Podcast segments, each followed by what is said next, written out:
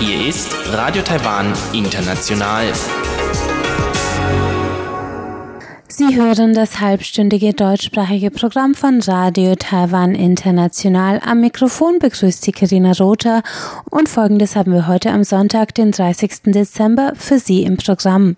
Zuerst das Wochenendmagazin mit Robert Stier und seinem heutigen Gast Simon Preker.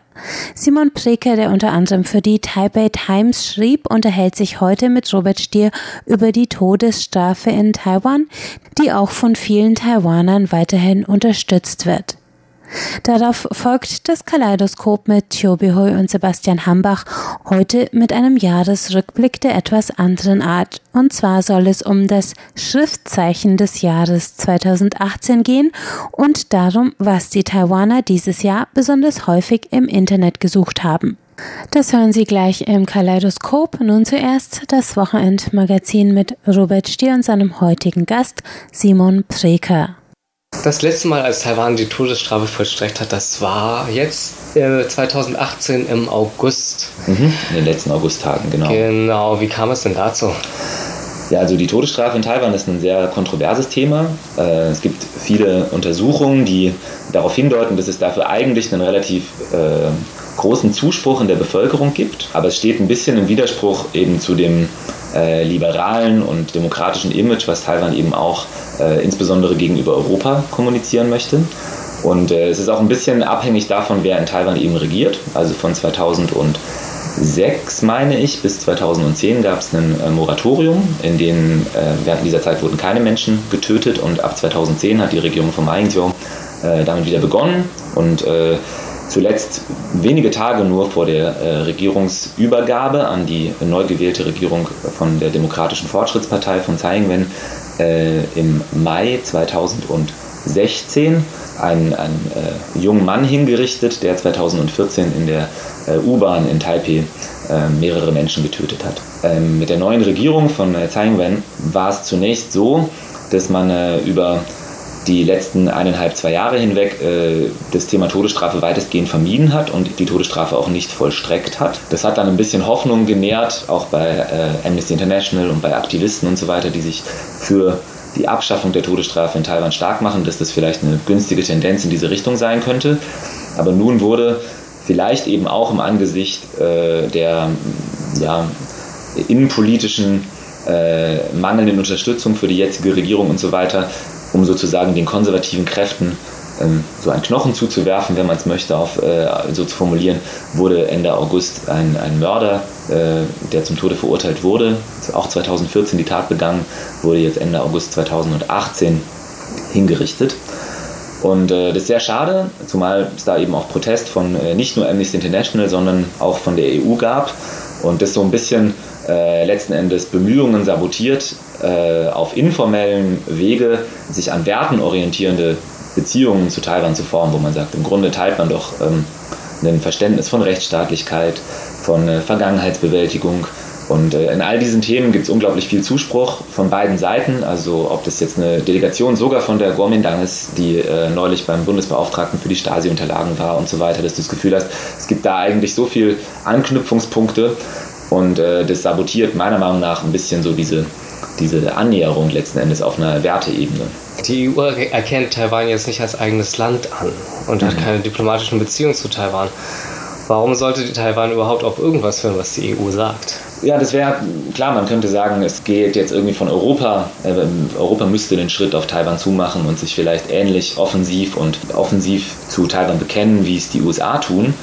Aber letzten Endes ist es ja vielleicht auch an Taiwan ein bisschen äh, dieses Bild zu vermitteln, dass man eben genau das, was Taiwan meiner Meinung nach ist, ist, nämlich eine äh, liberale Demokratie, die vergleichsweise äh, rechtsstaatlich organisiert ist und zumindest in der Region eine deutliche Vorbildfunktion einnimmt, also auch vielleicht freiheitlicher gar ist, als es Südkorea wäre oder sonst was, Länder, mit denen äh, Deutschland eben auch sehr eng zusammenarbeitet. Aber ja, ich glaube, warum Taiwan das machen sollte, sich in diesem Bereich zumindest zurückzunehmen oder vielleicht das Thema ähnlich wie Südkorea tut, äh, zu vermeiden, die Todesstrafe. Also dass man sagt, man, man, muss sie ja nicht abschaffen, aber es reicht ja schon mal, sie nicht zu vollstrecken. Ich glaube, dass äh, das dazu führen könnte, dass man insbesondere in Europa, vor allem auch in Deutschland, vielleicht so ein bisschen aus diesem äh, Mief des Kalten Krieges rauskommt, weil meiner Meinung nach Unterstützung für Taiwan eben immer noch überwiegend von konservativen Parteien oder mittekonservativ oder ja, liberalen, und jetzt nicht liberal im Sinne von linksliberal, sondern eben äh, ja, freiheitlich-liberalen Parteien ausgeht und man vielleicht durch diese Außenpolitik oder zumindest durch diese wertegebundene Außenpolitik mehr Unterstützung ähm, hervorbringen könnte. Trotz Demokratisierung und trotz ehemaliger Diktatur hier äh, gibt es doch eine relativ große Unterstützung der Todesstrafe.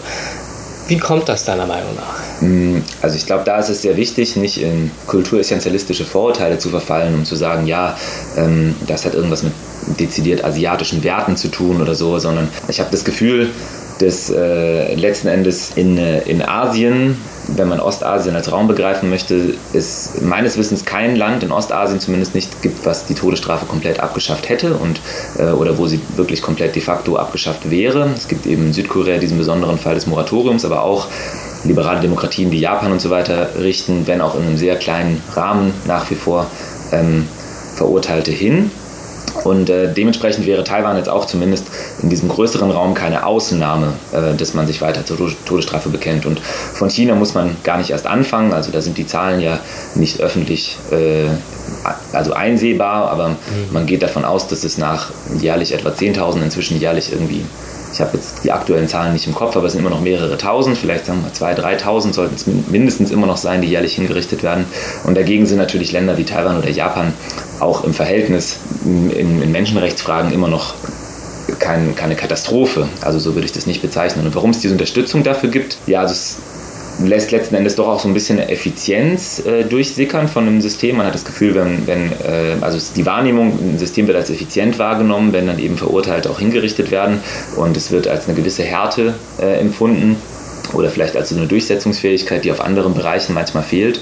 So ist zumindest mein Eindruck, dass diese Wahrnehmung äh, der Todesstrafe auf jeden Fall dadurch noch gegeben ist.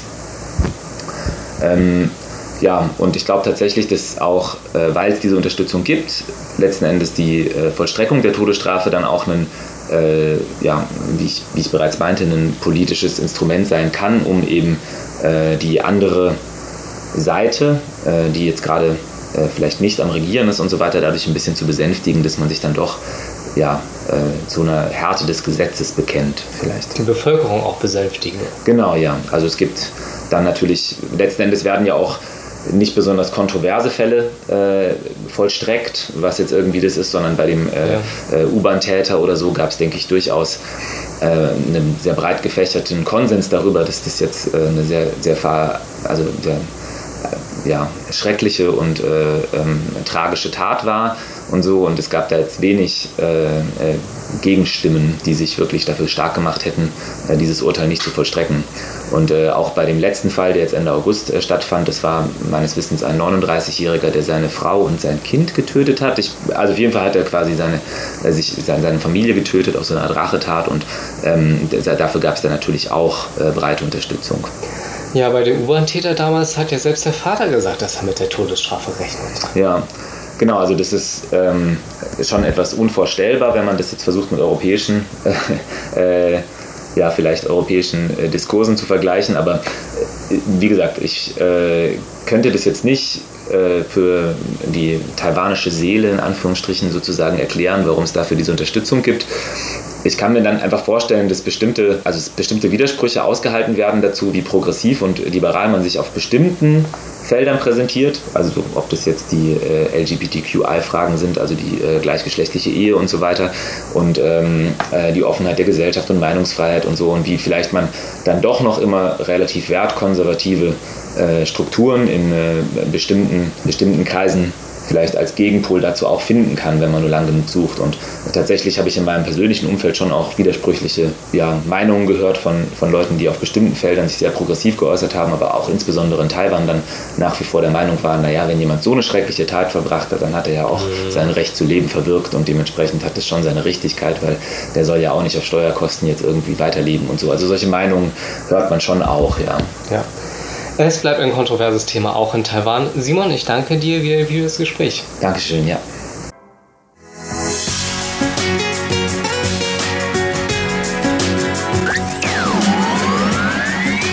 Radio Taiwan, international aus Taipeh.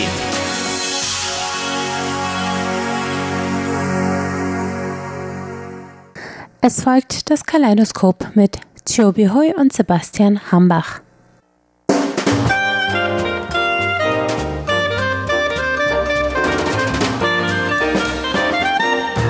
Herzlich willkommen, liebe Hörerinnen und Hörer, zu unserer Sendung Kaleidoskop. Am Mikrofon begrüßen Sie Sebastian Hambach und Chobi Hui.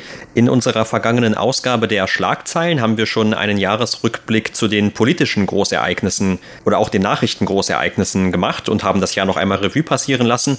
Heute wollen wir uns hier im Kaleidoskop mit einem etwas anderen Jahresrückblick beschäftigen. Und zwar soll es heute eher darum gehen, wie das Jahr 2018 von den Taiwanern wahrgenommen wurde oder was so im Allgemeinen für die Taiwaner wichtig war, abseits, wie gesagt, von diesen eher politischen oder wirtschaftlichen oder anderen Nachrichtengroßereignissen.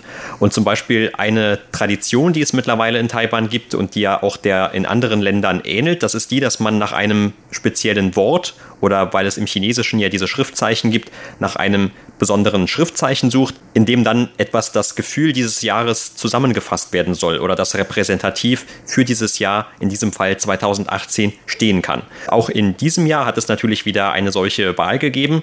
Die Wahl wurde veranstaltet unter anderem von einer chinesischsprachigen Zeitschrift Lianhe Bao. Dabei ist dieses Jahr herausgekommen, dass das Zeichen Fan im ersten Ton zum Jahreszeichen gewählt wurde. Fan heißt ungefähr wie umkippen oder enden, umschlagen, wenden oder umblättern, was auch immer.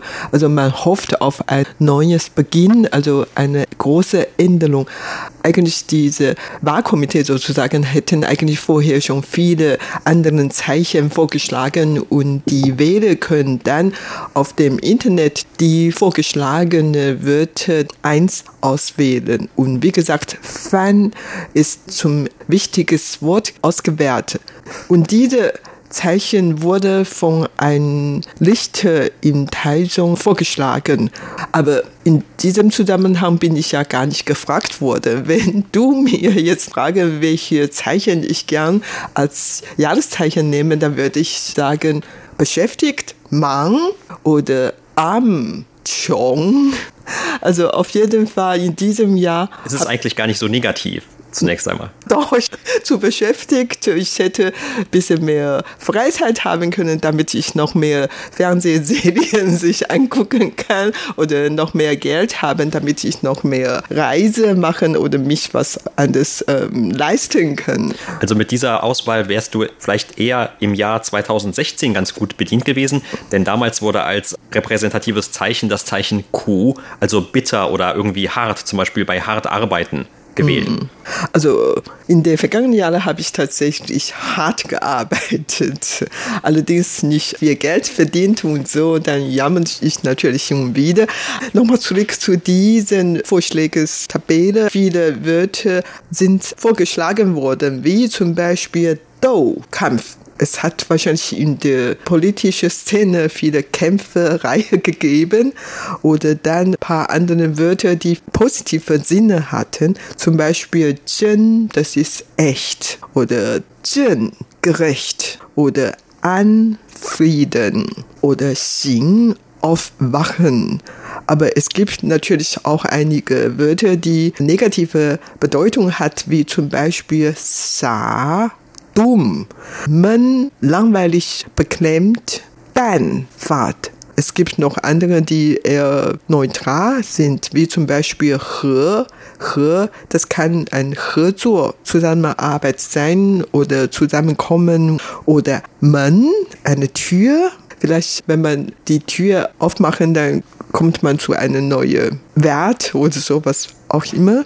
Oder Xuan, suchen. Also insgesamt sind 20 Zeichen zur Engelauswahl gestellt und dann, wie gesagt, Fan ist ausgewählt worden.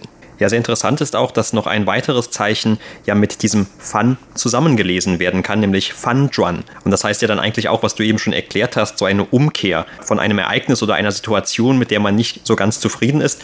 Aber dieses Fan hat sich dann doch durchgesetzt. Eigentlich ist das, wie gesagt, nicht unbedingt so negativ. Es ist eher ein neutralerer Begriff oder vielleicht sogar, je nachdem, wie man ihn interpretiert, ein eher hoffnungsvollerer Begriff, der vielleicht mit bestimmten Erwartungen für das Jahr 2019 dann auch verbunden ist und nicht nur ein Rückblick auf das Jahr 2018.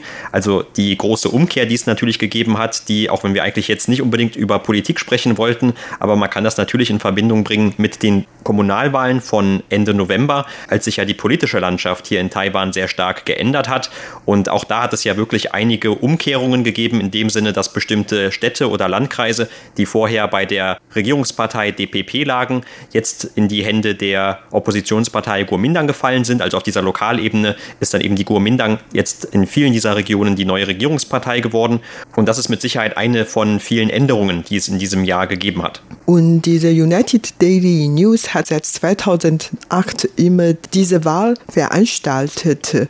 2008 wurde das Zeichen Luan Chaos ausgewählt. 2009 hat man das Zeichen Pan ausgewählt. Pan heißt Hoffnung oder man erwartet. Und dann 2010 ist dann langweilig Watt ausgewählt. Und 2011 Zen, gut, positiv oder gefällt mir. Ja, das Zeichen, was zum Beispiel im Chinesischen auch bei Facebook verwendet wird, wenn man irgendetwas liked, also gefällt mir anklickt ja, hat man wohl in diesem Jahr besseres Leben geführt. Und dann 2012 da war das schon wieder vorbei? Ja, schnell vorbei und hat man viele Sorge. Yo, Yo wurde als das Jahreszeichen ausgewählt und 2013 ist Ja falsch oder fake. Ja, in diesem Jahr hatten wir sehr viele Lebensmittelskandale hier in Taiwan und das waren deshalb Skandale, weil Produkte verkauft wurden unter falschen Etiketten zum Beispiel. Also die wurden anders etikettiert als das, was eigentlich innen drin war. Zum Beispiel bei vielen Speiseölen. Da wurden dann minderwertige Öle verwendet und so gesehen dann natürlich auch also falsche Öle. Und da hat man dann damals dieses Zeichen gewählt und das wäre vielleicht auch ein Zeichen gewesen, das dieses Jahr ganz gut gepasst hätte, allerdings aus einem anderen Grund, nämlich dieses Ja, das kann ja auch bedeuten falsch im Sinne von falsch Nachrichten, also in diesen Fake News kommt das vor im Chinesischen und das war ja auch ein großes Thema, was dieses Jahr hier in Taiwan sehr viel diskutiert wurde, wie auch in vielen anderen Ländern der Welt. Und 2014 haben die Taiwaner das Zeichen Hey schwarz ausgewählt. Und Hey hat viele Bedeutungen. Erstmals schwarz oder Unterwert oder Verbrechen und so. Und das ist absolut ein negatives Wort. Und 2015 hat man das Zeichen Huan ausgewählt. Huan ist Wechsel. Und den Wechsel gab es ja dann auch in dem Jahr danach. Da gab es nämlich auch zumindest einen politischen Wechsel, aber 2015 hatte man schon dieses Zeichen gewählt. Und 2016 hat man das Wort Kuh.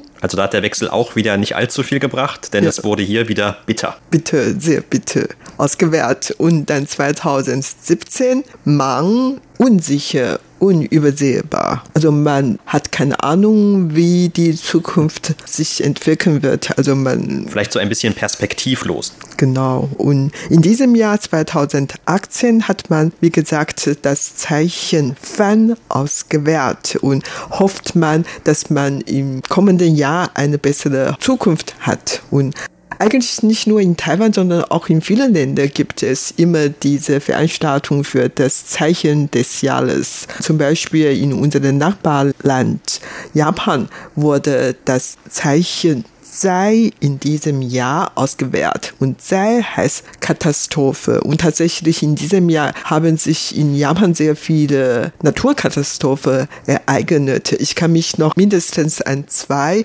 Taifune erinnern und an einige Erdbeben und so. Und die haben auch schon in diesem Jahr schon sehr früh Schnee gehabt und so. Das Wetter in diesem Jahr in Japan ist auch besonders chaotisch. Und daher, die Japaner haben dieses Zeichen ausgewählt. Ja, vielleicht braucht es noch ein bisschen länger und man hat in Taiwan auch irgendwann einmal die Gelegenheit, dass man ein ganzes Wort und nicht nur ein Zeichen auswählt. Zum Beispiel in Deutschland, da wurde ja vor kurzem dieses Wort der Heißzeit gewählt, um das Jahr 2018 zu beschreiben, weil es gab ja diese große Hitzewelle oder eine lange Zeit der Hitze, die dann auch wieder zu einer gewissen Dürre geführt hat. Auch hier in Taiwan, naja, in Taiwan ist es eigentlich immer sehr heiß, aber es gibt eigentlich nicht so diese Angewohnheit bisher, dass man so versucht, das Jahr mit einem zusammengesetzten Begriff zu umschreiben. Also diese vielen Begriffe, die man im Chinesischen ja im Alltag benutzt, das sind ja meistens auch zusammengesetzte Zeichen, also nicht nur ein Zeichen, sondern mehrere Zeichen, die dann zusammen ein Wort ergeben, meistens zwei, hin und wieder auch mal drei oder vier. Aber wie gesagt, also bei dieser Wahl oder auch seit dem Beginn dieser Wahl des Zeichen des Jahres im Jahr 2008 von der Lienre Bau, da hat man immer nur sich auf dieses eine Zeichen konzentriert und es passt ja auch irgendwie ganz gut, weil das noch eher so diesem klassischen Chinesisch entspricht und natürlich, weil dann auch die möglichen Bedeutungsverbindungen noch viel stärker sind. Also man kann das Zeichen dann noch einfacher auf eine andere Art und Weise interpretieren, als es vielleicht gemeint ist. Und die ausgewählte Zeichen werden normalerweise auch niedergeschrieben. Also Organisatoren haben immer bekannte Kalligrafie, Schreibe dazu eingeladen, vor dem Publikum, vor der Öffentlichkeit und das Wort mit Pinseln niederschreiben. Und das gilt nicht nur in Taiwan, sondern auch in Japan. Das wird immer von den Fernsehen übertragen und so, dass man weiß, wie dieses Zeichen aussieht und welche Bedeutung es hat. Und damit hat man natürlich seine Gefühle in diesem Jahr oder deren Hoffnungen zum nächsten Jahr, zu dem neuen Jahr ausgedruckt. Und das Sinn für diese Veranstaltung. In vielen Suchmaschinen haben auch ihre zehn am häufigsten gesuchten Zeichen bekannt gegeben. Google Taiwan hat deren zehn am meisten gesuchte Zeichen oder Ausdrücke bekannt gegeben und auf dem ersten Platz ist die Fußball-Weltmeisterschaft. Und das hat mich ein bisschen bewundert. Ich wusste nicht, dass die Fußball-Weltmeisterschaft wirklich von so vielen Taiwaner gesucht wurden aber auf jeden Fall, das steht jetzt dann auf dem ersten Platz. Also ich kann mir es schon eigentlich ganz gut vorstellen, weil wir haben ja auch damals an dieser Stelle über ein Fußballfieber gesprochen und das ist ja immer interessant in Taiwan, weil die eigene Fußballnationalmannschaft ja nicht bei den Fußballweltmeisterschaften bisher mitgespielt hat, aber trotzdem und noch nicht. Genau, noch nicht, aber vielleicht ist das ja auch ein Zeichen des Fun. Wir hoffen darauf, dass in der nächsten, vielleicht nicht unbedingt im nächsten Jahr, da gibt es keine Fußballweltmeisterschaft, aber in den nächsten vier Jahren, da haben sie noch ein bisschen Zeit, doch mal teilzunehmen teilnehmen können. Aber trotzdem, also auch wenn die eigene Mannschaft nicht teilnimmt, es gibt ein sehr großes Interesse an diesem Sport und vor allem, glaube ich, auch an diesem Großereignis insgesamt einfach. Und es gibt ja auch dann Public Viewing Gelegenheiten und das immer, obwohl hier in Taiwan die Weltmeisterschaft ja mitten in der Nacht stattfindet. Also die Spiele immer normalerweise, wenn sie live übertragen werden, dann hier mitten in der Nacht laufen, zumindest bei eher europäischen Austragungsorten. Im Falle von 2014, wo ja in Brasilien die Weltmeisterschaft stattgefunden hat, da war es, glaube ich, immer am sehr, sehr frühen Morgen hier in Taiwan. Aber trotzdem, das hat die Leute dann auch nicht davon abgehalten, dass sie zumindest versucht haben, über das Internet ein bisschen dann dieser Entwicklung zu folgen. Ein weiterer wichtiger Suchbegriff für viele Taiwaner, der fällt auch in den Unterhaltungsbereich, allerdings nicht in den Sport, sondern es geht um eine Serie aus China, also eine Soap Opera, kann man vielleicht sagen, eine Seifenoper aus China, die historische Anstriche hat und der Titel lautet Yanxi Gong Lü. Also man kann das im Englischen wurde das übersetzt als die Geschichten des Yenchi-Palastes. Und diese Serie läuft jetzt eigentlich noch in mehrere Fernsehkanäle in Taiwan. Ich weiß schon, dass viele meiner Bekannten oder Verwandten diese Serien immer verfolgt. Allerdings, ich muss ehrlich sagen, ich habe diese Serien noch nicht angeguckt. Vielleicht irgendwann mal, wenn ich wirklich sehr viel Zeit habe, nicht mehr so beschäftigt bin, dann würde ich wahrscheinlich auch meine Lust an diese Serien finden und sich mal reingucken. Aber auf jeden Fall, ich weiß, wie gesagt, äh, viele Leute tatsächlich dann diese Serien verfolgen. Und Das weiß ich wirklich nicht nur von meinen Bekanntschaften, Verwandtschaften, sondern auch oft beim U-Bahn-Fahren. Also in Waggon drin reden die Taiwaner eigentlich ganz selten miteinander und die meisten haben ein Handy in der Hand oder Tablet und guckt auf dem Tablet oder ihr Handy und viele spielen natürlich Spielen oder lesen mehr oder Zeitungen, was auch immer. Aber aber viele junge Leute auch, viele Frauen verfolgen diese Serie und so, dass ich natürlich auch mitbekommen, dass diese Serien tatsächlich zurzeit in Taiwan sehr beliebt ist. Obwohl politisch zwischen Taiwan und China viele Probleme haben, viele Taiwaner vielleicht auch die Chinesen oder chinesische Produkte nicht wirklich mögen, aber chinesische Oper, Soft-Oper kommen eigentlich in Taiwan sehr gut an. Vor allen Dingen solche sogenannte Kostüme-Dramen oder Kostümefirmen oder geschichtliche Filme, die kommen wirklich in Taiwan sehr gut an. Ja, genau, weil oft dann ja auch vielleicht dieser politische Unterschied zwischen Taiwan und China nicht ganz so groß ist, wenn man eh über diese historischen Ereignisse spricht und es kann dann von beiden Seiten gleichsam genossen werden. Also es geht dann eher um die Intrigen dieser Palastbewohner oder dieser ehemaligen Beamten und der Kaiserfamilie und so weiter. Und das ist vielleicht doch aufgrund dieser Dramen, die sich dann abspielen, für einige Leute ganz interessant. Übrigens, das Anschauen dieser Serien in der Bahn, das ist ja auch dadurch begünstigt, dass die Serien in Taiwan normalerweise immer mit Untertiteln gezeigt werden. Also viele, die hören dann auch gar nicht wirklich rein. Sie haben noch nicht mal ein Headset auf oder so, aber sie lesen dann einfach auf dem Bildschirm eben die Texte, die gerade gesprochen werden. Das ist vielleicht auch ganz interessant. Das kennt man so unbedingt eigentlich auch nicht aus den westlichen Ländern. Da hat man doch eher noch den Ton ganz gerne mit dabei. Aber ein weiterer Suchbegriff, der weit verbreitet war laut Google, das ist der des Erdbebens, denn es hat ja dieses Jahr auch ein sehr großes Erdbeben gegeben hier in Taiwan, nämlich Anfang Februar in Hualien, bei dem damals 17 Menschen ums Leben gekommen sind, aber natürlich auch außerhalb Taiwan, wie eben schon erwähnt, in Japan, da hat sich ja ein großes Erdbeben mindestens ereignet. Und da auch dieses Erdbeben ein bisschen für Schlagzeilen hier in Taiwan gesorgt hat, aufgrund von Fake News, die es damals gegeben hat, nämlich dass zum Beispiel gesagt wurde, dass die chinesische Botschaft in Japan sich wohl darum kümmern würde, die Taiwaner außer Landes zu bringen, obwohl das wohl gar nicht der Fall war, hat man natürlich auch zu der Zeit noch einmal verstärkt hier in Taiwan nach diesen Inhalten gesucht und nach diesen Nachrichten gesucht. Und wir haben vorhin von dieser Yanxi-Gonglie, von den Kostüme-Drama aus China gesprochen, aber in diesem Zusammenhang gibt es noch eine, heißt Lu Yi-Zuan, der steht dann auf dem sechsten Platz in diesen Kategorien. Und diese Lu Yi-Zuan läuft jetzt gerade auch in mehreren Fernsehkanälen in Taiwan. Da merkt man schon, dass die chinesische Dramen in Taiwan eigentlich sehr beliebt sind. Also abgesehen von diesen oben genannten zwei Serien, es gibt noch viele andere. Also in dem Kulturbereich, da gibt es wirklich sehr viele Austausch zwischen Taiwan und China.